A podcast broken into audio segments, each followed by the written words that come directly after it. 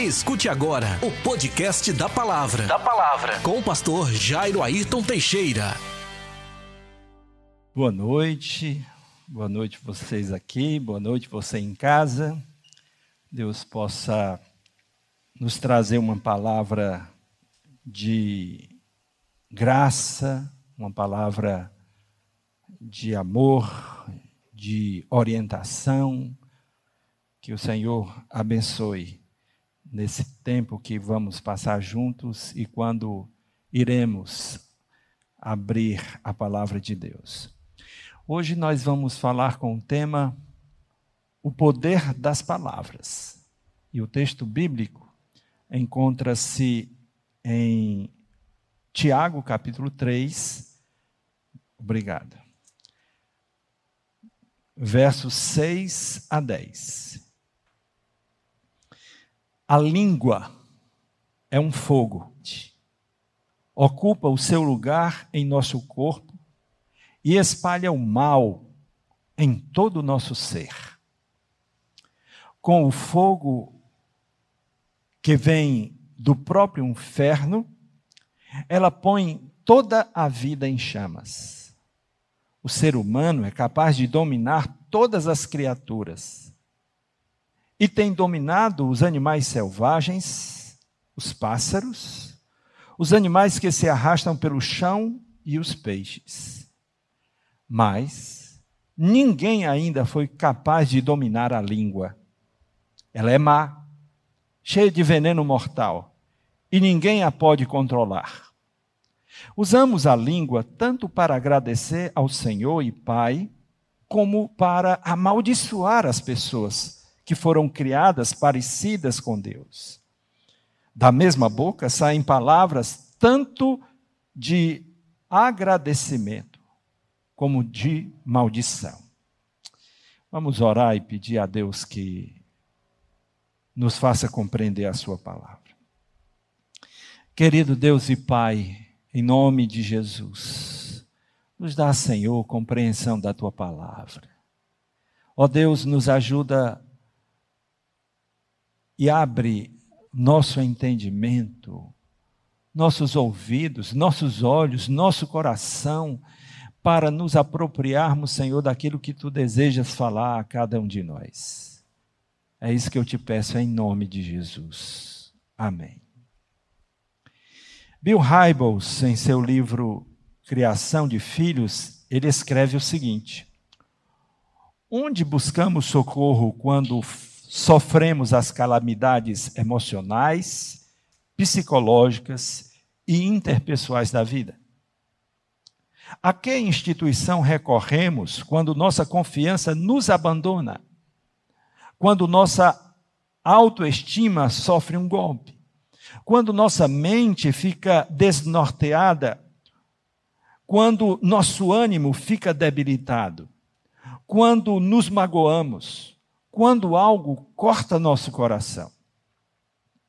Creio com toda a sinceridade que nossos lares devem funcionar como ponto, como pronto socorro em meio a um mundo tão hostil. Nossos filhos devem saber que tem um porto seguro em casa. O lar deve ser uma enseada onde eles possam lançar âncora no meio das tormentas da vida e conseguir as provisões necessárias para seguir viagem.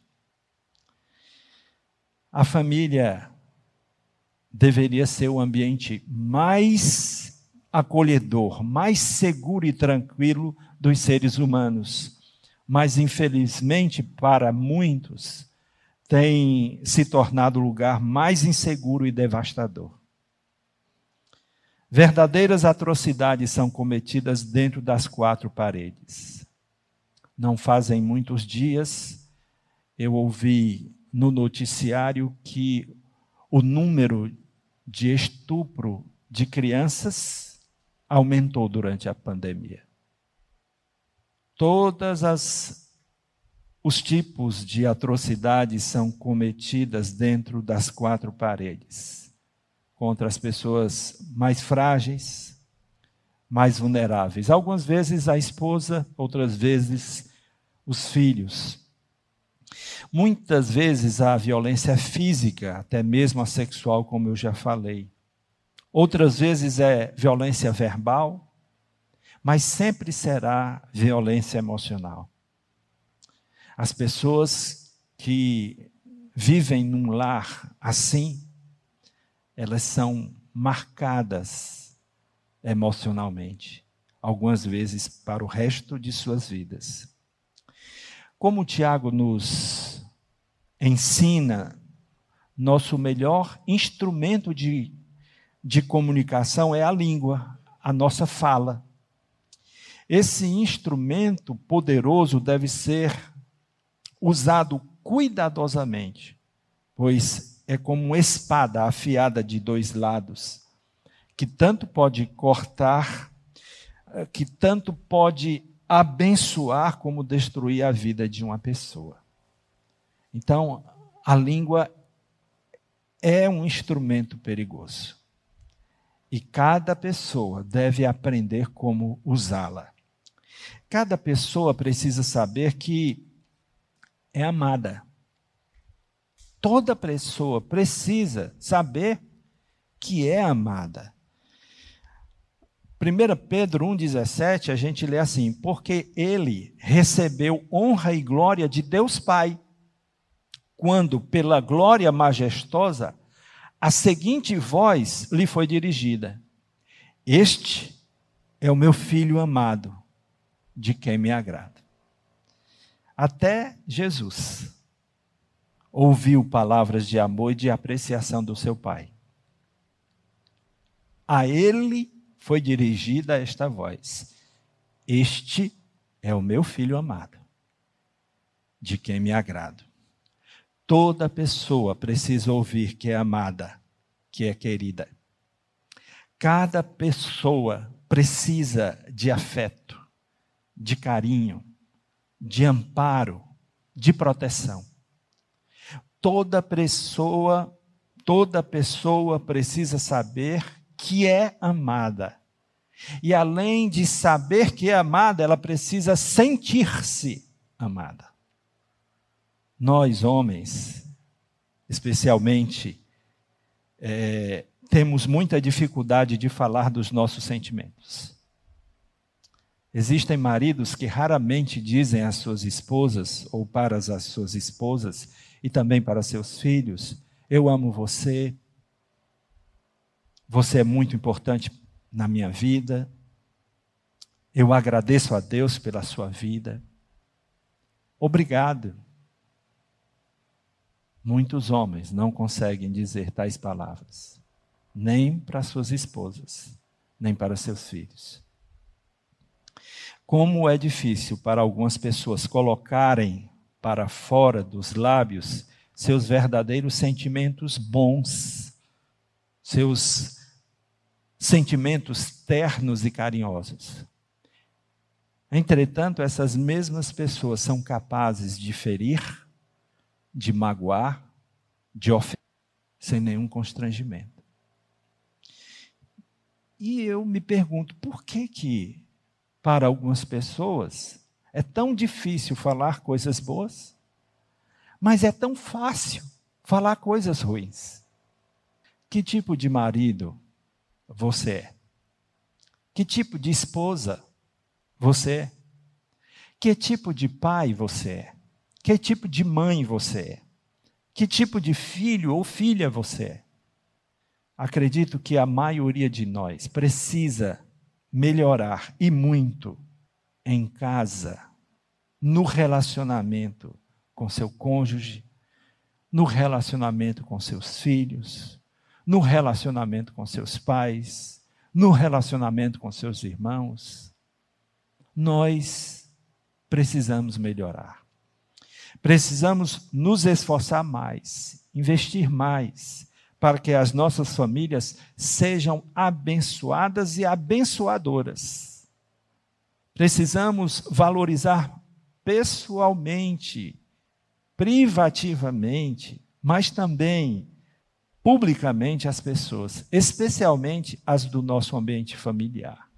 Então, fazer elogios para a esposa, fazer elogios para os amigos, fazer elogios para os filhos, fazer elogios para os pais, tanto no ambiente privativo da família, quando temos visitas, temos outras pessoas. Precisamos aprender a elogiar.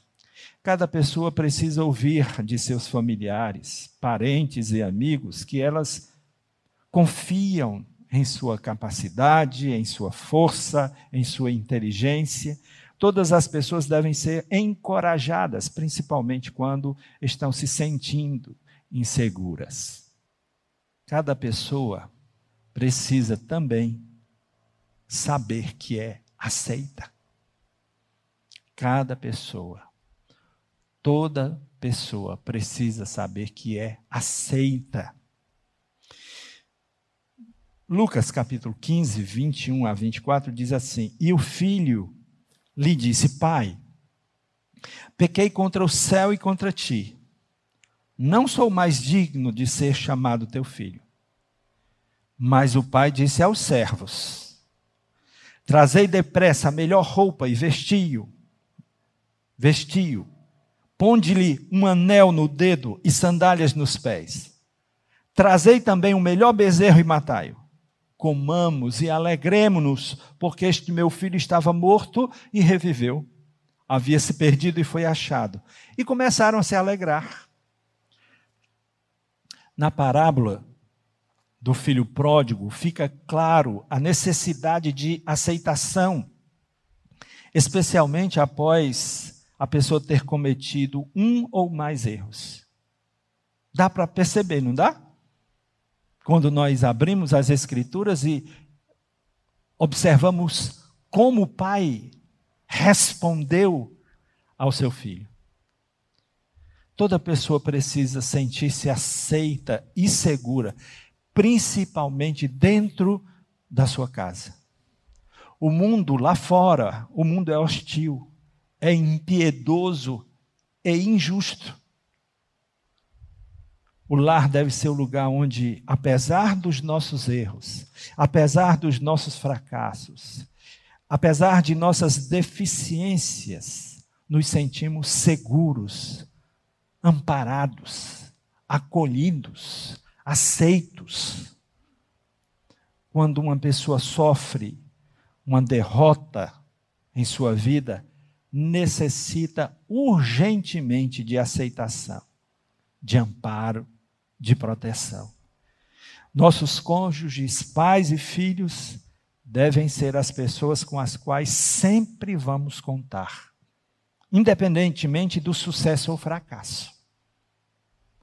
Assim deveria ser, ou deveriam ser, os nossos lares. Continuando, Lucas capítulo 15, 25 a 32, a gente tem a atitude do filho mais velho. O filho mais velho estava no campo. E quando voltava, ao aproximar-se de casa, ouviu a música e as danças. E chamando um dos seus servos, perguntou-lhe. Um dos servos perguntou-lhe que era aquilo. Este lhe respondeu: Teu irmão voltou e teu pai matou o melhor bezerro, pois, pois o recebeu são e salvo. Mas ele se indignou e não quis entrar.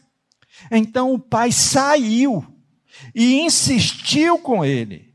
Ele, porém, respondeu ao pai: Há tantos anos te sirvo e nunca desobedeci a uma ordem tua. Mesmo assim, nunca me deste um cabrito para eu me alegrar com meus amigos. Chegando, porém, este teu filho, que desperdiçou os teus bens com prostitutas, mataste para ele o melhor bezerro.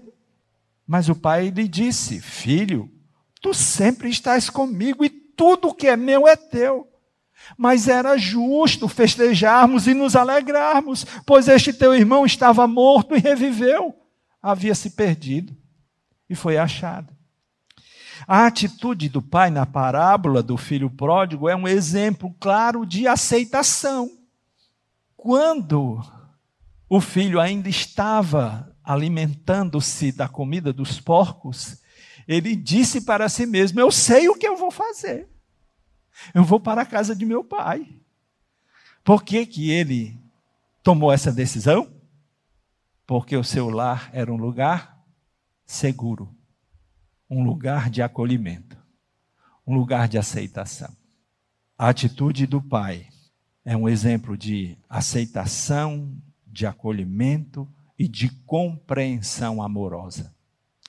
A atitude do irmão mais velho, por outro lado, é um exemplo de incompreensão e de rejeição. Não é fácil lidar com pessoas difíceis. É verdade, não é fácil. Maridos grosseiros, violentos, bêbados, com cheiro de cigarro, sujos, de linguagem torpe. Não é fácil. Não é fácil conviver com essas pessoas.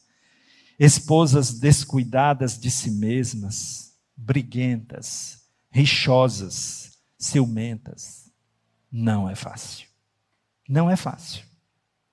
Filhos preguiçosos, atrevidos, desobedientes, mais amigos dos prazeres que amigos de Deus, mundanos, agressivos, respondões. Não é fácil. Não é fácil lidar com eles. Quem lida com pessoas e situações assim sabe o quanto é difícil a convivência familiar. Como é difícil compreender e acolher tais pessoas. É realmente desafiador.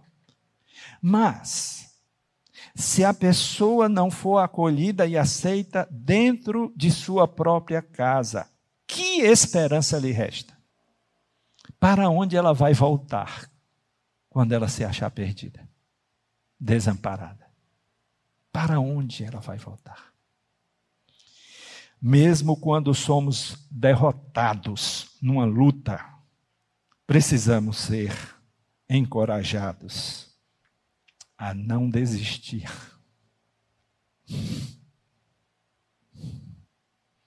A perseverar, a continuar tentando. As palavras podem ser poderosas e encorajadoras. Você vai conseguir. Nós acreditamos em você. Não desista. Vá em frente. Continue lutando. Mas as palavras podem ser devastadoras. Você é um fracasso. Eu sabia que você não ia conseguir. Seu burro, seu estúpido, você é um fraco. Coitadinho, não consegue nada do que quer. O que você costuma ouvir? Palavras de encorajamento ou expressões de desânimo? O que você costuma falar para seu cônjuge, para seus filhos, para os seus pais? Você carrega em sua vida algum fardo desde que era criança? O que você pode fazer para largar esse fardo? Você pôs algum fardo na vida de seu cônjuge, de seu filho? O que você acha que pode fazer para tirar o fardo que colocou na vida de outra pessoa? Lembrem-se, nossas palavras têm poder. E tanto a gente pode ser vítima, como também pode ser o vitimador, o agressor. O texto bíblico de Tiago nos diz que é muito difícil dominar a própria língua. Mas se tivermos consciência do seu poder, tanto para fazer o bem como para causar o mal, podemos ser mais cuidadosos. Podemos ser mais atenciosos quando tivermos que falar com as outras pessoas. Se você está descontrolado, não fale. Não haja. espera até você se aquietar, até a sua, a sua alma voltar para dentro de você. O que falar? E também precisamos saber como falar. Efésios 4, 29. Não digam palavras que fazem mal aos outros, mas usem apenas palavras boas, que ajudam os outros a crescer na fé e a conseguir o que necessitam, para que as pessoas que vocês dizem façam bem aos que ouvem. Eu vou reler. Para que as coisas que vocês dizem façam bem aos que a ouvem. Que Deus nos abençoe. Que Deus tenha compaixão de nós. Que Deus nos ajude a consertar o que nós estamos fazendo de errado. Que Deus nos ajude a ter a humildade para pedir perdão, para pedir desculpas e, se necessário, para fazer reparação. E que Deus nos ajude se nós fomos vítimas de abusos verbais, de abusos emocionais e até mesmo de abusos físicos. Que Deus nos ajude a não reproduzir os erros que nós sofremos. Que a vítima do abuso não se torne um abusador. Vamos orar? Querido Deus e Pai, Senhor, muito obrigado porque a tua palavra é tão sábia e tão poderosa. Ela, ela nos toca, Senhor. Ela nos corrige. Ela nos ensina ela nos repreende, ela nos instrui para que sejamos perfeitos e perfeitamente preparados para fazer o que há de melhor, para fazer a tua obra. Abençoa cada pessoa que está ouvindo ou ouvirá essa mensagem. Que aqueles que foram vítimas de erros, de abusos, de violências, que eles possam receber um banho da tua graça, do teu amor, da tua misericórdia, e sejam curados e restaurados, para que não venham a reproduzir os abusos que sofreram. Abençoa os abusadores para que mudem, para que sejam transformados para que sejam sensibilizados, para que sejam tocados, para que sejam instruídos a fazer o que é bom e agradável. Ó Deus, nos ajuda, se necessário for, a fazer reparações. Nos ajuda a ter coragem de fazer as coisas que te agradam, as coisas que são certas. Nos ajuda, Deus, em nome de Jesus.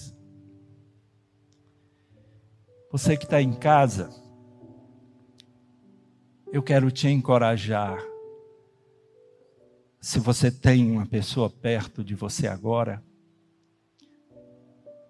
a sua esposa, seu marido, seus filhos, os seus pais, encontre dentro de você palavras de encorajamento, encontre dentro de você palavras que possam abençoar, como Efésios 4, 29 nos ensina.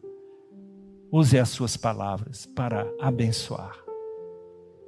Que Deus te abençoe e te dê coragem a fazer isso. Que Deus te ajude a fazer isso. Pai querido, em nome de Jesus, nos dá coragem para colocar em prática aquilo que aprendemos da tua palavra. Nos dá ousadia para fazermos a tua vontade em nosso dia a dia. Em nome de Jesus. Que o amor de Deus, o nosso Pai, que a graça do seu Filho Jesus Cristo, a comunhão e a consolação do seu doce Espírito, seja com todo o seu povo, hoje e eternamente. Amém e amém.